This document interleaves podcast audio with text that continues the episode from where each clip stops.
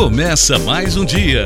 Felicidade, carinho, sorriso, afeto, ternura, amor, alegria. Alegria de viver. Com Orson Peter Carrara. Todas as manhãs, o portão da creche se abria para receber mais de 100 crianças, que em regime de internato, de semi-internato, ali permaneciam enquanto seus pais trabalhavam.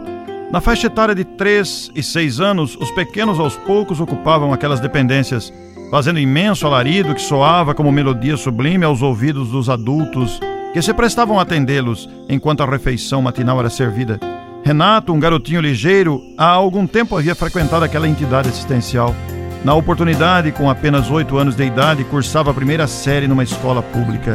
Carregava consigo certa limitação mental que lhe impunha muitas dificuldades para acompanhar os demais colegas de classe. Por se tratar de uma criança muito sofrida, compleição física aquém do normal para sua idade e raciocínio bastante confuso pelos problemas registrados na área mental, acabou se afinizando muito com os cooperadores que laboravam diariamente na creche. Naquela manhã, junto às demais crianças matriculadas, surgiu também o Renato, cabelos ao vento, amassado, roupa evidenciando que deixara a cama rumo à entidade, se dirigindo à coordenadora das atividades. Tia, olha eu aqui. Estou vendo, mas o que aconteceu? Você não foi à escola?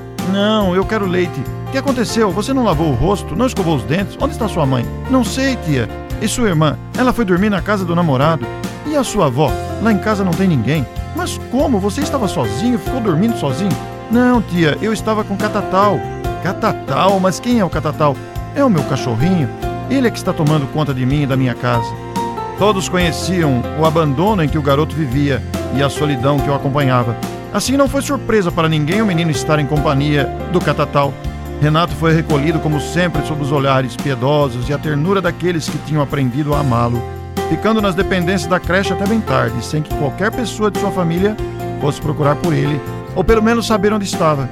Assim, quantas crianças pelos caminhos da vida contam apenas com a companhia de um catatal, sem amor, sem atenção, sem carinho, crescem na marginalidade, na delinquência, com total falta de oportunidades. Depois, quando adultos desajustados ameaçam a paz social, momento em que a sociedade omissa grita pedindo punições severas sem lhes ter ofertado qualquer chance para a dignidade.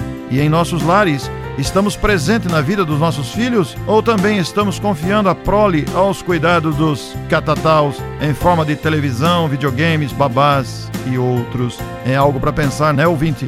é algo para que reflitamos em torno da responsabilidade que todos levamos como pais e educadores, estender o amor ao coração da infância para que se sintam amados e se tornem adultos ajustados mais tarde.